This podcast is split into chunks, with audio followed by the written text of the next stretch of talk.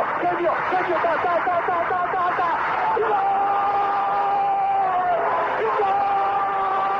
Dennis Bergkamp, Dennis Bergkamp, Dennis Bergkamp neemt de bal aan. Dennis Bergkamp, Dennis Bergkamp, Dennis Bergkamp, Dennis Bergkamp, Dennis Bergkamp. Posse de bola para Portugal, vai Éder, vai Éder, vai Éder, vai Éder, chuta, chuta, chuta! Gol! Gol!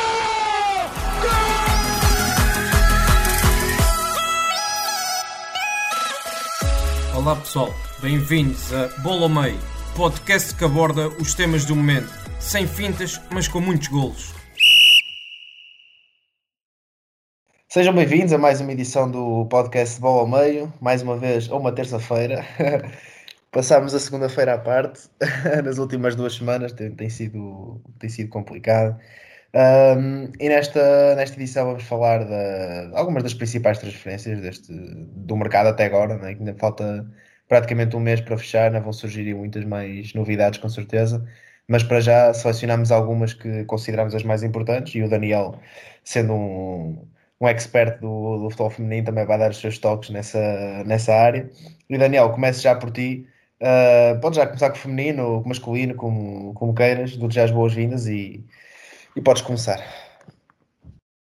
Ora, uh, então, olá a todos, uh, bem-vindos de volta ao, ao ao Meio. Uh, eu se calhar começava mesmo pelo feminino, Eduardo, para, para também deixar já essa informação, até porque ainda há alguma informação sobre o feminino e, e, deixar já isso aqui bem, bem esclarecido. e é o seguinte, eu acho que este ano vamos ter, se calhar, um dos, dos melhores uh, campeonatos uh, que já tivemos. Um, ainda há, claro, um fosso um, entre, entre as equipas uh, ditas profissionais e, e as, as, equipas amadoras, mas ainda assim há aqui projetos muito interessantes. e eu vou começar exatamente pelas equipas que não serão candidatas ao título, mas que vão, vão construindo aqui projetos que que são muito interessantes e que, e que hum, se nota que são, que são projetos uh, desenhados um, com, com um plano uh, bem, bem definido para, para seguir.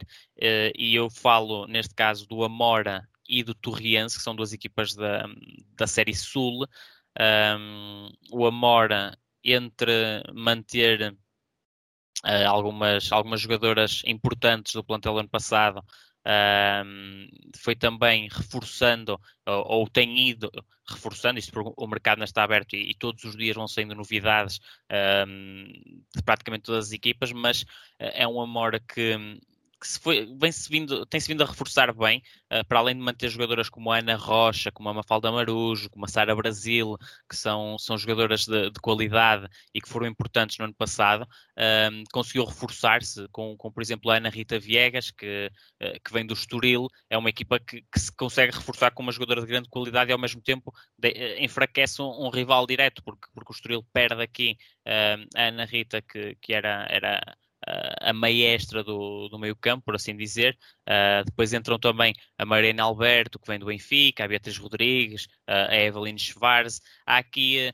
uh, um lote de jogadoras que o Amora traz que, que são de qualidade e, e não podendo combater ombro para ombro com Benfica, com Sporting, com Braga ou com Famalicão, vai eh, pescando uh, nas outras equipas, vai pescando uh, aqui e ali as, as, suas, as suas melhores jogadoras, e no caso, por exemplo, a Beatriz Rodrigues aproveitou a, a descida da divisão do Alvarense para uh, trazer, para manter a Beatriz a jogar ao nível Liga BPI, e vai construindo aqui um plantel muito interessante. E o Torriense tem sido também na mesma onda, na mesma onda de ir procurando as melhores jogadoras um, que, que, estão espalhadas pela, pelas restantes equipas e uh, tentar convencê-las a, a, a, ir para lá, uh, desde a Júlia Mateus, à Rita Coutinho, a própria Paloma, que, que vem do Valadares Gaia, que foi uma avançada que, que na época passada fez, fez um, uma excelente temporada. Eu, se não me falha a memória, até foi um dos destaques da Pro Scout numa das jornadas da Liga BPI.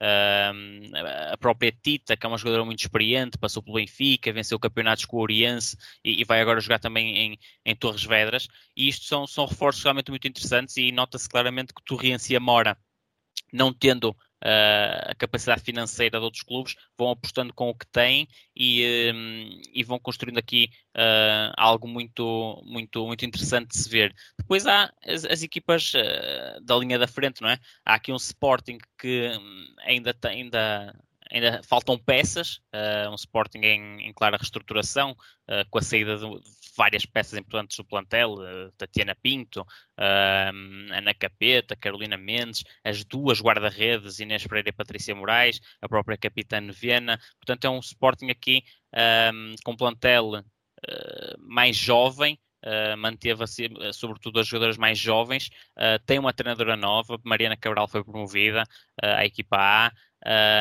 alguns reforços já chegaram, reforços interessantes, mais olhar para o mercado também interno, com, com Ana Teles e, e Chandra Davidson, uh, jogadores mais olhar para o mercado interno, e depois também a uh, Melissa Azambegovic, que vem, vem da, da Hungria, do, do Ferencváros, mas uh, fica claro a ideia que ainda faltam aqui reforços a este Sporting, sobretudo para a baliza. Carolina Joy é uma guarda-redes muito promissora, mas não acho que, que vá ser já a principal opção uh, para, para a equipa do Sporting. Por isso é uma equipa que também um, estamos aqui expectantes para perceber o que é, que, é que vai chegar e, e que Sporting é que vamos ter, sendo que será sempre um Sporting que é candidato. Uh, em relação ao Benfica, o plantel é praticamente o mesmo para este ano. Há ali uma mexida outra mais cirúrgica, uh, com Maria Negrão, que, que veio do, do Famalicão, depois uh, Valéria, o, o, próprio regressar de algumas, de algumas jogadoras da, da formação, como, como a Lara Pintacilo, que esteve, esteve no Damaiense na, na, época passada por empréstimo. Portanto, é um Benfica idêntico ao, ao Benfica da, da, época passada, apenas com uma outra mexida mais cirúrgica, mas uh, cuja preocupação foi renovar com o núcleo e uh, preparar uh, também a participação na Liga dos Campeões com uh, a base do plantel anterior. E depois há as duas equipas do Norte, as duas equipas do Norte, no sentido as duas equipas mais fortes do Norte, que, que são o Famalicão e o Sporting Clube Braga. Duas equipas que um, é, é, quase mandar um plantel todo embora e trazer um plantel completamente novo. É quase isso que está a acontecer uh, nas duas equipas. Muitos reforços. É um Braga um, claramente a apostar, a apostar forte nesta temporada para fazer frente uh, ao Benfica e ao Sporting. Eu, nesta altura, uh, arriscando uma previsão, diria que o Braga é, é talvez o concorrente mais forte uh, do Benfica na luta pelo título. É um Braga que, que se reforça com, com a Anouk Decker, que é uma internacional holandesa que uh, campeã da Europa, campeã do mundo. um Braga que faz regressar Vanessa Marques, um Braga que que, que, vai buscar Patrícia Moraes ao Sporting, uh, que traz Carolina Mendes também do Sporting, que vai buscar Vitória Almeida ao Famalicão, que foi uma das melhores avançadas uh, da época passada, se não a melhor. Paulinha, que ganhou tudo o que tinha para ganhar pelo Corinthians e, e agora vem jogar para Portugal. Uh, portanto, é um Braga também a, a, apostar forte e um Braga que promete. E depois é um Famalicão que ficou sem várias jogadoras importantes do plantel, teve que arranjar outras soluções e foi também fazendo isso com, com qualidade. Uh, foi, buscando, foi buscar Dani Newhouse ao Benfica para competir com Ruth Costa, foi, foi buscar Regina Pereira ao Braga, foi buscar Betinha ao Varense, uh, portanto, uh, o próprio Famalicão, tendo perdido Uh, numa reta final da época passada mais conturbada, perdeu João Marques, o treinador, uh, perdeu agora grande parte do plantel, das jogadoras mais importantes também do plantel e que tem que substituir, mas já está a fazer um grande trabalho e por isso uh, vou voltar ao, ao ponto inicial e, e, vou dizer que este poderá uh, ser, e a meu ver vai ser sem dúvida, uh, o melhor campeonato feminino que já tivemos. os ingredientes estão todos lá, há equipas de qualidade. Um, e por isso acho que vamos ter uma, uma competição muito, muito boa de, de se assistir. Muito bem, sim, de facto, é, com essas transferências todas, acredito que, que, vamos ter um campeonato interessante e que vamos ter certamente mexidas que, que vão dar mais uh, entusiasmo a este, este campeonato. E agora, olha, passa a bola um bocadinho para mim, mais para o, para o lado masculino, que eu, como já conversei aqui, força. Não, sou, não sou muito entendido. E um, gostava de começar por falar no, no caso do Manchester United, porque acho que finalmente estão a ter um mercado de transferências interessante já não via assim um mercado interessante já, já há uns anos. Tudo bem que houve contratações interessantes nos últimos tempos e disse interessantes três vezes, não sei porquê, mas hum, foi a caso do Pogba, na altura a contratação do Fred, recentemente do Van Bissaka, que foram jogadores que, hum, que preencheram lacunas no plantel. Mas acho que relação qualidade-preço e necessidade que o plantel tem, eh, este mercado de transferências está a ser, eh, está a ser muito bom. Começa logo com o Sancho. Não que a, a, o ataque do, do United precisasse urgentemente de, de, reforço, pelo menos eu não acho. Acho que Rashford, Cavani e Greenwood é um, é um trio ofensivo de, de muita qualidade.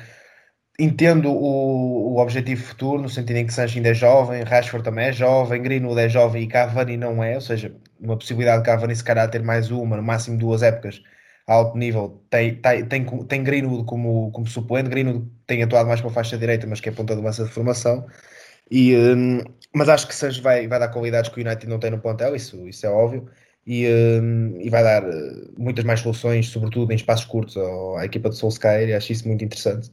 Um, e agora a contratação de Varane não é oficializada, mas é praticamente feita.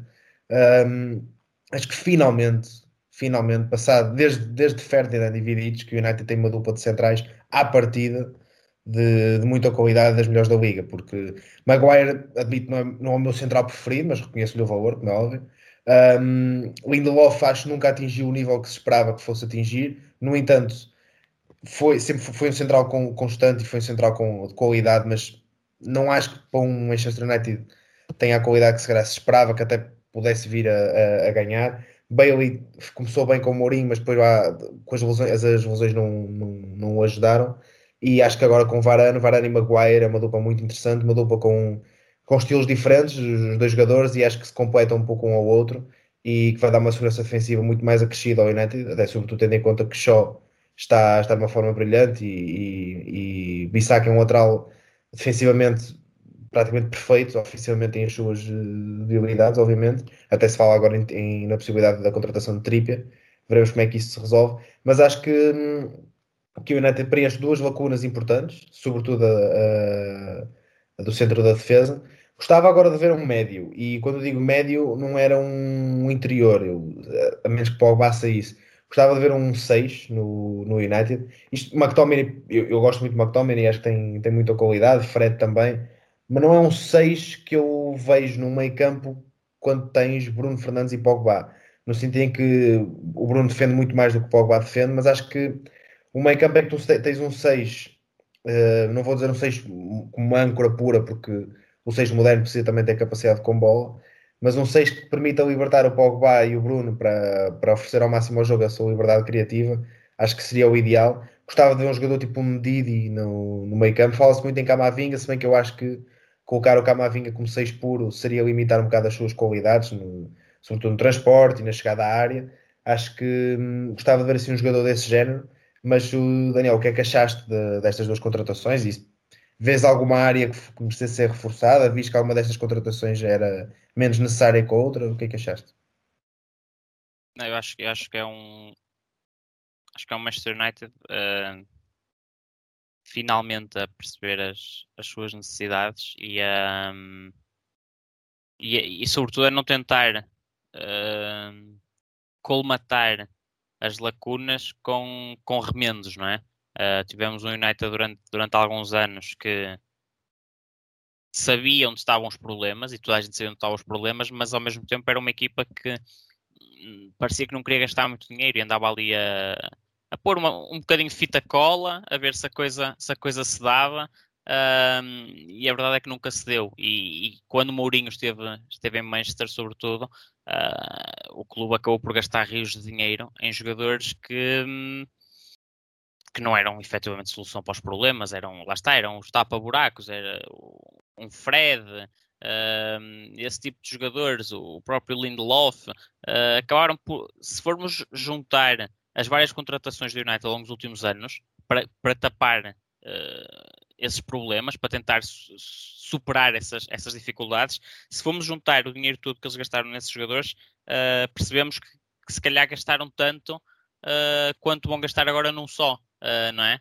E, e, se calhar teria feito mais sentido uh, na altura uh, gastar mais um bocadinho, mas trazer um, um, jogador que efetivamente faça a diferença e que resolva o problema, do que andarmos a, a gastar X aqui e Y acolá e em jogadores que depois acabam por não te, não te não te resolver os problemas. E eu posso dar o exemplo, por exemplo, do Liverpool. Liverpool não, não olhou a, a valores uh, para trazer Van Dijk porque hum, identificou a lacuna no plantel, sabia que precisava de um, de um, uh, de um defesa central que fizesse a diferença. Van Dijk era caro, era, mas o Liverpool não olhou ao custo, olhou ao que ele podia dar à equipa e a verdade é que hoje olhas para o Liverpool com Van Dijk e sem Van Dijk e a diferença nota-se, nota-se claramente. O United, o United fez o mesmo com, com o Maguire, até pagou mais. Sim, o United procurou fazer o mesmo com o Maguire. Acabou por não ter tanto sucesso e agora vai, vai ao que tu indico, colocar ali Varane. Um, é uma dupla que no papel é fortíssima, mas um, é, é, como digo, o Maguire também foi, foi uma jogada estilo Van Dijk, mas que uh, teve claramente resultados menores do que, do que a jogada Van Dijk teve para o Liverpool. Uh, vamos. É preciso também ver como é que, como é que eles encaixam no outro, Varane e, e Maguire. Uh, e, é como... e, e, a propósito disso, estavas a dizer das, das contratações de Mourinho, eu lembro que o Mourinho depois falou na, na Bein Sports, uns anos depois de sair do United. Lá está, isto é sempre a, a, a posição dele, nunca não se consegue comprovar se é verdade ou não. Mas, por exemplo, ele chegou a dizer que não teve mão em praticamente nenhuma das contratações, sobretudo a de Fred e do Lindelof. E não esquecer que Fred custou 40 milhões ou 50, já não me lembro certo. O Lindelof custou que é 35.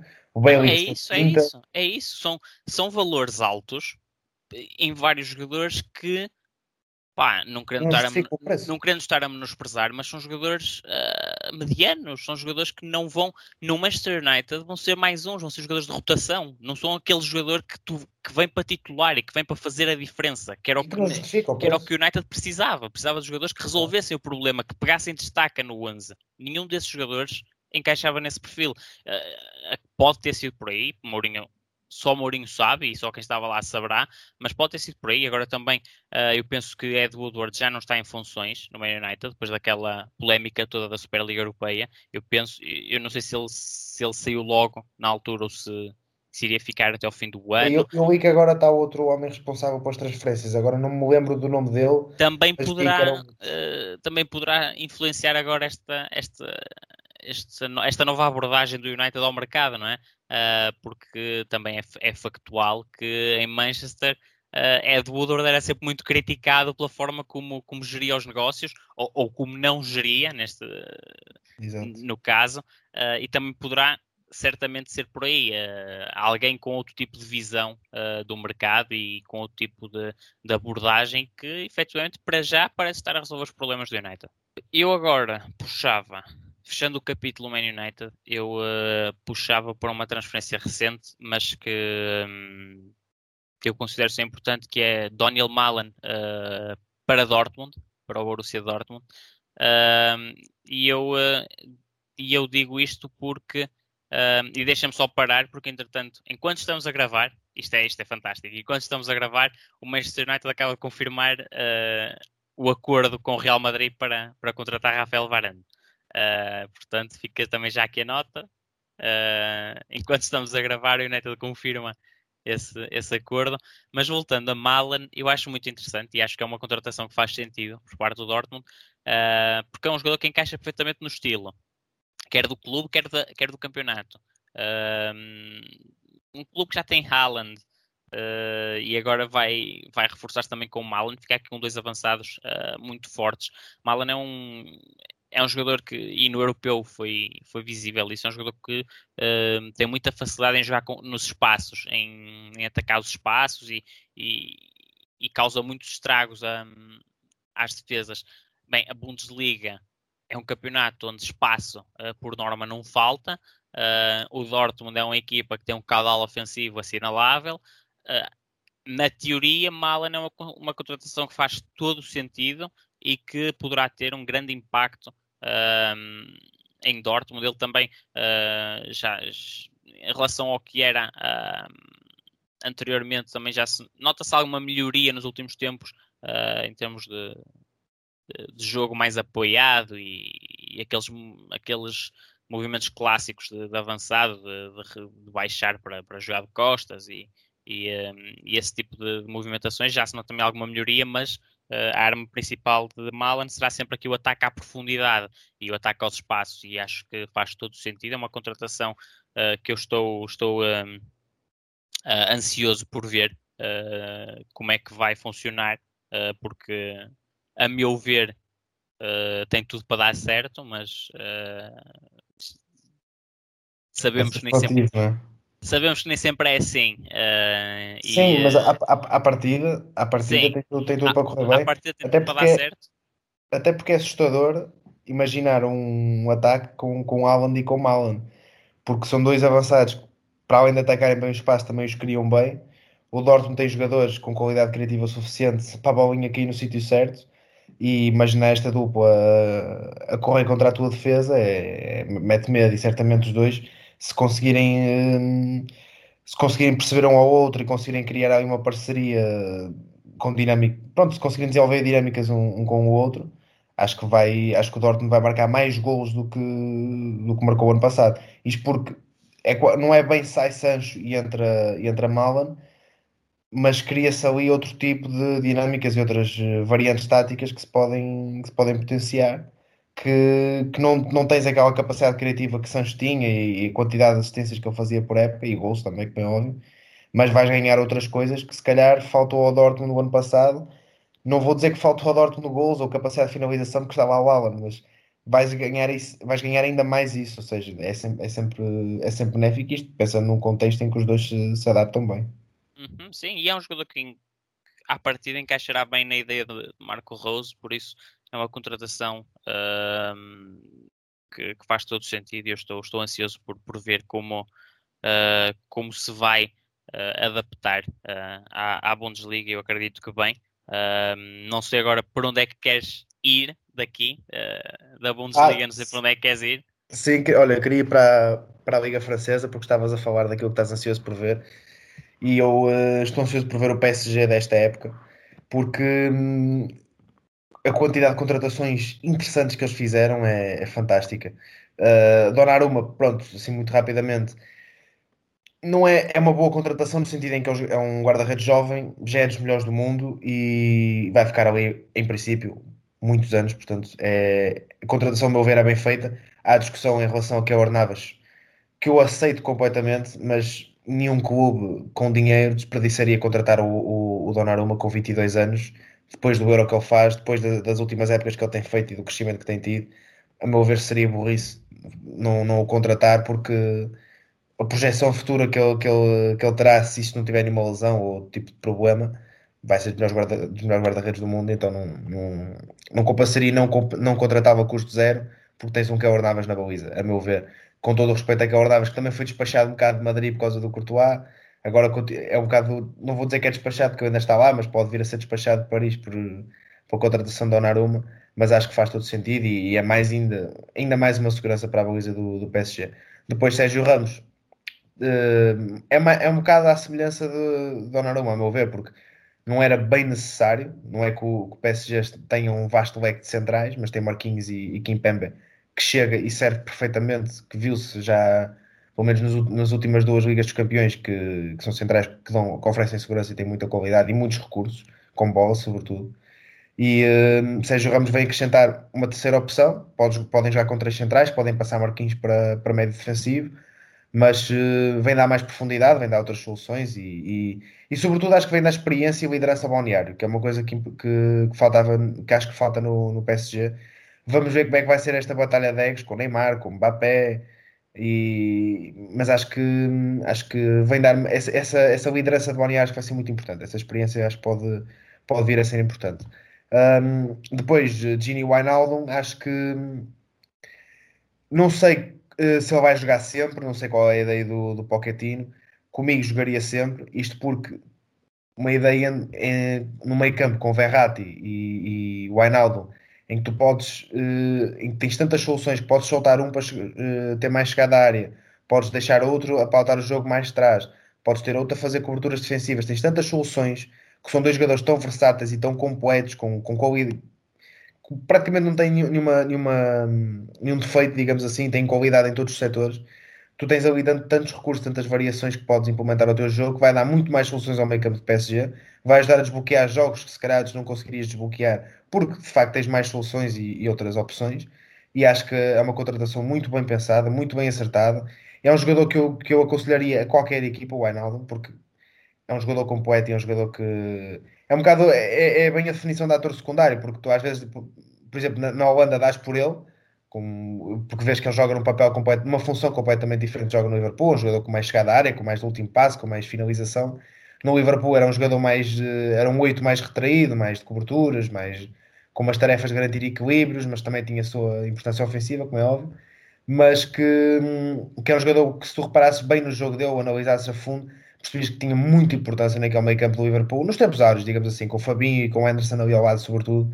Acho que é um jogador que dava muita, tinha muita importância naquele meio campo, portanto, era um jogador que eu aconselharia para qualquer equipa. E depois o caso do Hakimi, que, que é provavelmente o melhor lateral direito da atualidade, não, sei se estou, se estou muito errado em, em dizê-lo. Um, eu, o, o, o PSG tinha Florenzi, ok, é um lateral bom, mas não, lá está, tudo depende das ambições que tenhas para o teu clube. E, e, acho que há aqui, e pelo, que se tem dito da, da pré-época dele, está a fazer uma, uma pré-época fantástica.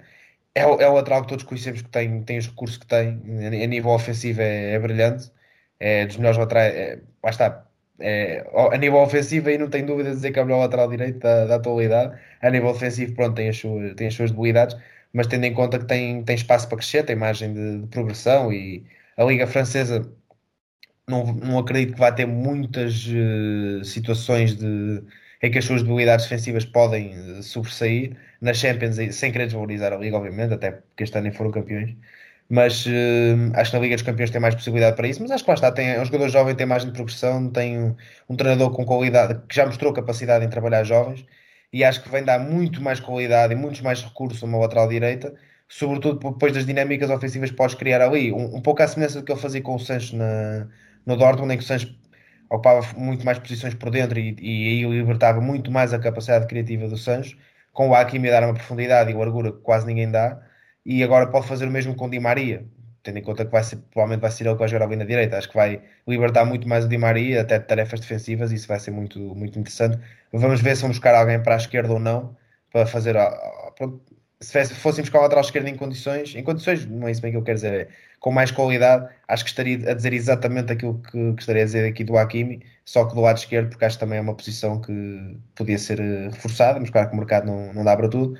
Mas no cômputo geral, acho que é um PSG mais forte, mais completo, com mais recursos, com mais soluções, com maior possibilidade uh, em jogo, ou seja, não jogar só de uma determinada forma, poder jogar de várias formas, criar várias dinâmicas mediante o adversário e o contexto que se, que se desenvolva durante o jogo Acho que é um PSG. Se o PSG do 19-20 estava próximo da Champions e o PSG do ano passado ainda mais próximo da Champions estava, acho que este ano o, o PSG é o grande, à partida, é o grande candidato a, a, vencer a Liga dos Campeões com estes reforços, com, com a qualidade de plantel que já tinham, com a profundidade que estão a, a, a ter agora de plantel, com a liderança que estão a, adquirir.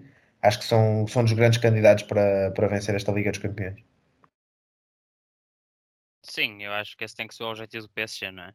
Uh, porque um, Liga Francesa, uh, a velha Farmers League, não é? Como costumam dizer, aquela Farmers League, uh, e ainda para mais, um Lille que consegue ser campeão e, e, desmonta tudo no ano seguinte, desmonta o plantel todo perde o treinador uh, e por aí fora. Vamos ver se ainda vai perder mais jogadores até o fim do, do mercado, mas uh, o campeonato à partida será uh, um passeio para o PSG e isto é o, eu diria, o ataque final do PSG, aquele que tem sido o objetivo ao longo dos últimos anos, que é a Liga dos Campeões. E eu, eu acho que se não for agora, então, então não vai ser nunca, porque uma equipa que contrata ou que o PSG contratou este verão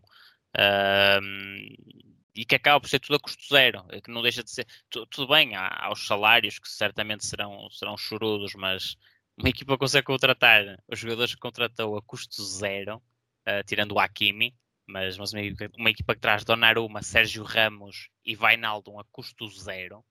Uh, é fantástico, não é? E, e, é claramente, e claramente a ideia ali tem que ser ok, uh, malta, venham para cá porque isto este ano é para a Liga dos Campeões. Um, se a coisa não acontecer, um, não sei onde, onde é que vai este PSG, porque o objetivo tem que ser esse e, e, o PSG tem que ser favorito em a Liga dos Campeões com, com a equipa que tem. uh, e olhando também ao que, ao que são os momentos atuais uh, dos outros conjuntos europeus, uh, a PC tem que assumir esse favoritismo e, e se não, se, eu, eu acho que não é, não é um exagero dizer que se o PSG não, não for campeão europeu é porque é um fracasso. Eu acho que não é exagero nenhum, porque esse tem que ser o objetivo, uh, não é ganhar uma, um campeonato francês, uma taça de França, uh, uma taça da Liga, uma super taça. Esse não é o objetivo. Esse, isso, isso é obrigação. Isso é obrigação para o PSG e não era preciso ter Sérgio Ramos, Hakimi, Donnarumma e Bainaldo para ser a obrigação do PSG. Uh, a partir do momento que fazem as contratações que fizeram, tem que ser, a obrigação tem que ser outra, tem que ser ganhar a Liga dos Campeões. Tem que ser esse o objetivo. E se não o conseguirem, é porque é um fracasso. É, é, é a minha forma de ver as coisas. Um, já para não falar que, lá está, se não, se não conseguirem agora, não vejo quando é que vão conseguir, porque Sim, eu vejo, não, eu vejo não dá para melhorar muito mais do, do que isto, não é? Não dá para melhorar Sim, muito mais o plantel. Exatamente.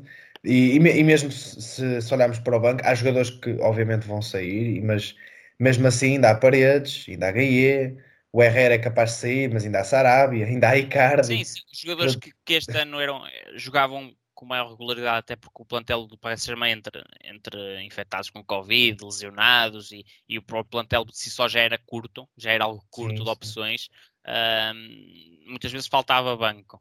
Este ano uh, nem banco vai faltar. Uh, por isso. Há muita qualidade no banco também. E, há, e... Muita, há jogadores que são titulares nas suas seleções nacionais. Uh, claro. Paredes, Paredes venceu a Copa América com, a Argentina como, como titular também. E foi, dos, uh, e foi dos melhores jogadores da Champions ano passado, talvez dos mais subvalorizados. Sarabia e... fez um bom europeu com, com a Espanha. Por, exemplo. por isso, uh, e, e só uma questão, há só uma questão, no banco também. Só uma questão ainda para falar deste PSG que é se calhar daqui há um mês e tal, estamos aqui a falar uh, que há um mês atrás estávamos a falar que o PSG é dos grandes candidatos à Champions, mas como é que vai ser agora sem Mbappé? Porque nós não sabemos se, se o Mbappé ainda vai ficar ou não, se vai parar a Madrid ou a Liverpool, ou ainda não se sabe. E... partida ficará, à partida ficará, até porque o Real Madrid não parece ter sequer condições financeiras para. Se é que o Real Madrid não contrata ninguém desde 19, 20 praticamente. Contratou o Hazard por 65 mas, ou 110 mas, milhões. Mas o Real Madrid não parece estar em condições financeiras para, para contratar nem Sim, Haaland, mas por exemplo, o, é? o, Barcelona... A, a Superliga Europeia daria essa possibilidade ao Real Sim, Madrid, mas... mas... mas... por exemplo, o Barcelona também não estava em condições de contratar o Griezmann e fez um empréstimo de 120 milhões. Portanto, isto aqui muda do dia para a noite. E nós sabemos bem que, claro que sim, mas também, contratar mas um Mbappé, tu pagas a transferência em camisolas em duas semanas. Mas também uh, empréstimos é coisa que, que, o Real Madrid também deverá uh, ter de sobra, não é? Uh, a situação financeira tanto do Barcelona como do Real Madrid não é famosa e está, claro está, está, cada vez pior, não é? Claro mas é, mas é uma questão, mas é uma questão até hum, eu acho que contratar Mbappé era um, se houvesse essa possibilidade do, do empréstimo, do que fosse, um, é um investimento, porque vamos imaginar que o Mbappé fica 8 anos no Real Madrid, por exemplo, e eles vão pagar 3 ou 4 ou 5 Mbappés se ele corresponder às expectativas de títulos e de crescimento e de vendas de camisolas e de direitos de imagem e tudo e mais alguma coisa. Portanto, acaba por ser difícil, é verdade, mas é uma contratação que se lá está, se houvesse forma de, ficar, de ter esse dinheiro para o pagar, eu não, não pensaria duas vezes e, e, claro, que sim, claro sim. E eu falo da possibilidade dele sair... contrata-se sempre, mas claro. eu, eu, não acredito que seja já. Não acredito que, se, não eu, acredito eu, que ele saia eu até este ano. Eu até acredito porque, por exemplo, ele se não sai este ano, e segundo os vários relatos que temos tido em imprensa internacional, que ele já comunicou, primeiro tinha-se aquela, aquelas, aquelas notícias que se calhar e não queria renovar, não sei o quê. Agora, pelos vistos, já comunicou que não quer renovar contrato. Ou seja, é de género, ou vocês me vendem este ano e faturam, ou então para o ano eu saio a custo zero. Isto vai ficar um bocado no limbo do PSG, que é de género, ok, fizemos uma equipa excelente, com o Mbappé provavelmente podemos chegar à final da Champions, sem ele, será que vamos lá chegar? E se ele sair, vamos jogar com, com Di Maria, Neymar e Icardi? Será que chega? Mas as coisas também mudam, não é? Uh, se, calhar, se calhar agora, olhando para, para os reforços que o PSG trouxe, será que o Mbappé também não pensa melhor, não pensa duas vezes? Uh, será que, sei lá, com o um aumento salarial não pensa duas vezes? Há coisas que o PSG ainda pode jogar para também tentar claro segurá-lo. E é, mas há a questão também do, do sonho do, do Mbappé em jogar em Madrid, de seguir as pisadas do, do Cristiano, que é o ídolo dele, uh, algum tipo de descontentamento que possa ter no clube, outro tipo de hum, contexto que queira vivenciar. Sim, ele há muita coisa a pensar também. Ele também ele tem muitos anos ainda pela frente. Uh, Só depois há agora, este limbo, só depois há este stress todo, porque é, se ele de facto comunica que não quer, que não quer renovar e de facto não vai, imaginemos um cenário que não renova, cria este limbo no PSG e também cria um bocado de pressão ao jogador de decidir e pensar, ok, eu saio, mas para o ano saio custo zero, vou prejudicar o clube, se calhar vão, vão me prender para, para me vender agora e se calhar não vou conseguir um contrato tão bom como conseguiria se tivesse a custo zero porque tinha um leque de oportunidades maior. Isto também cria um, um, uma pressão no jogador e cria um limbo no clube, que é, ok, fico o Mbappé e se calhar ganha Champions, ou então não fico o Mbappé e fiz este projeto todo e agora não estou tão forte, se calhar ninguém a Champions, é mais um ano de desilusão, para o ano vou vendê-lo a custo zero. Cria-se aqui muita coisa em, em torno desta situação. Por isso é que eu estou a dizer que o caso do PSG é super interessante, não só por a equipa que eles, que eles construíram até agora, mas também para o novela Mbappé, pronto, não há assim muitos relatos por aí até agora, mas que isto do dia para a noite muda e pode e pode eu não acredito que seja já. Não acredito que seja este ano que ele, que ele sai. Porque se ele, mas achas que ele sai a custo zero? Não, eu acho que a coisa vai, vai cá dar a volta. Eu não sei bem, eu não, não, sinceramente não vejo um Mbappé. Não sei, não consigo ver um Mbappé querer ficar em, em Paris muito mais tempo. Não, não, não sei porque, é um feeling que tenho. Se porque... não ganharem a Champions, depois a conversa aí pode ser outra, mas ganhando a Champions, acredito que o Mbappé acaba por ficar. Porque, porque lá está, é, quem é que, porque imagina, eu não sei até que ponto é que ele com. Ele tem que 22, 23, já não, não sei ao certo. Eu, uh, eu não sei ao certo em, como é que ele pensa no, no contexto do PSG, que é está no, está no contexto que está, ok. Liga Francesa, pronto, não tem muitas dificuldades, marca os gols que marca, tudo bem. Liga dos Campeões faz boas temporadas, mas não, nunca, nunca chegam muito longe. Chegaram à final, mas não a conquistam, nem, e este ano nem, nem, nem à final chegaram. E deixa-me a pensar uh, até que ponto é que ele preferia uma Liga Espanhola que podia dar um, uma nova vida como já houve Messi e Ronaldo, agora podia haver Mbappé e outro, ou só Mbappé dar vida nova à, à Liga Espanhola. Talvez chegar mais longe no tipo de projeto do, do Real Madrid. Uh, quem me garante que ele não pode ir para um Liverpool competir na liga na dita liga mais competitiva do mundo e até ganhar, tentar ganhar uma Champions para o Liverpool. Há muita coisa aqui em, em, em jogo de, de uma possível decisão de Mbappé de ele poder não estar propriamente feliz em França, ou até estar feliz, mas simplesmente querer coisas novas. Isso aí eu não sei. Eu tenho, eu tenho o feeling que, que ele pode sair já. Já este ano ou no máximo para o ano. Não sei se o vejo a ficar muito mais tempo. Pelo menos este ano eu acho que fica. Pois uh, muita coisa pode acontecer num ano e é, mais do que isso é difícil também estar, estar a prever. E olha, muito bem, para terminar, acho que hum, falaríamos também de uma contratação que foi, que foi confirmada hoje, que confesso que já tinha lido sobre isso há, uns, há, um, há umas semanas, mas que nunca pensei que se fosse concretizar, porque é para mim um bocado surpreendente. O, o Alderweireld saiu do Tottenham para o Aldo Reid, acho que disse bem, certo? Uhum, Aldo Reid do Qatar, sim. E surpreende, uh, ele tem 32, se não me engano, acho que tinha visto isso, 32 ou 33 Uh, ainda jovem, ainda com. Não, não vejo, não vejo o Alderweireld, pronto, tem, obviamente tem os seus erros, tem algo, algo muito motivado pelo contexto coletivo do, do Tottenham. Um jogador que,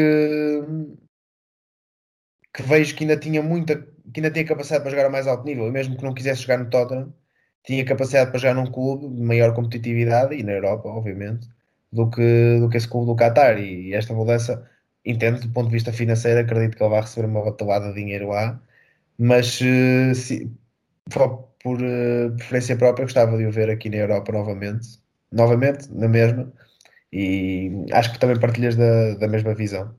Sim, eu acho que a única justificação para além da, da situação monetária que o pode levar a, a não ficar pela Europa é eventualmente a condição física não estar uh,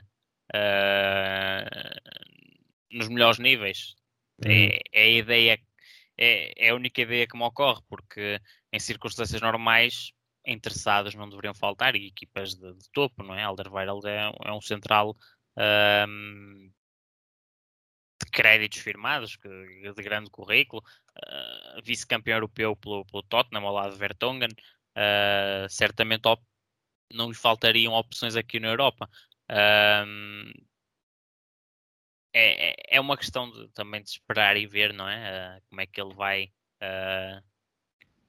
como é que ele se vai apresentar, porque é a única, a única ideia que me ocorre é que poderá eventualmente fisicamente já não estar no, uh, nos melhores, uh, nas melhores condições e talvez por aí. Sentido, uh, e aproveita também para fazer o último grande contrato da, da sua vida, eu diria. E faz sentido, até porque, porque é um central que do que se via do Tottenham era o, o menos mau. E é um central que tem um perfil interessante, é um central que encaixaria bem em, eh, em, certas equipas que obviamente têm os seus erros, têm as suas, as suas dificuldades que foram surgindo nos últimos anos, mas é um central de muita qualidade. E não vou dar o caso do Vertonghen, porque o Vertonghen já tinha 34, se, se não me engano também, quando o Alderweireld tem 32, já confirmei.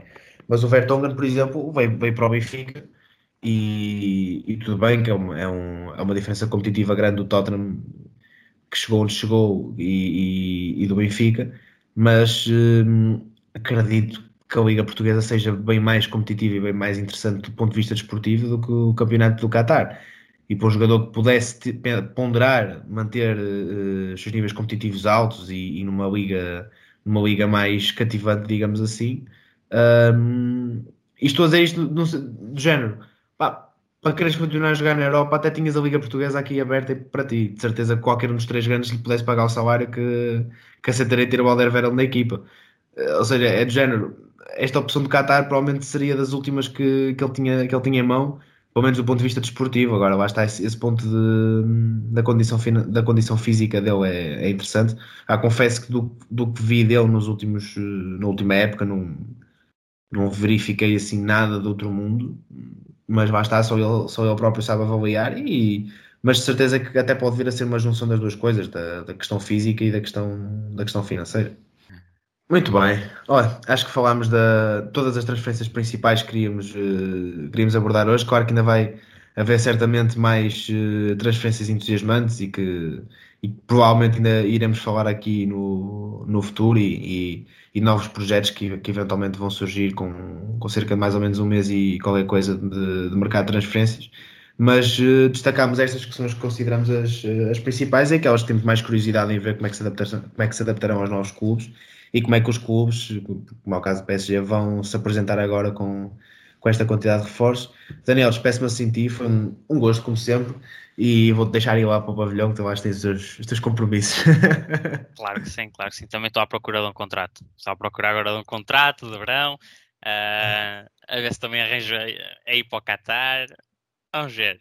Olha, se arranjas para o Qatar, arranja para dois, que também tem todo o gosto em ir. Muito bem, damos assim então por terminado. Espero que tenham gostado. Já sabem, podem partilhar o, o episódio nas redes sociais e passar sempre o, o site da ProScal para ver o, os nossos artigos e os nossos conteúdos. Estejam connosco na próxima semana e um abraço.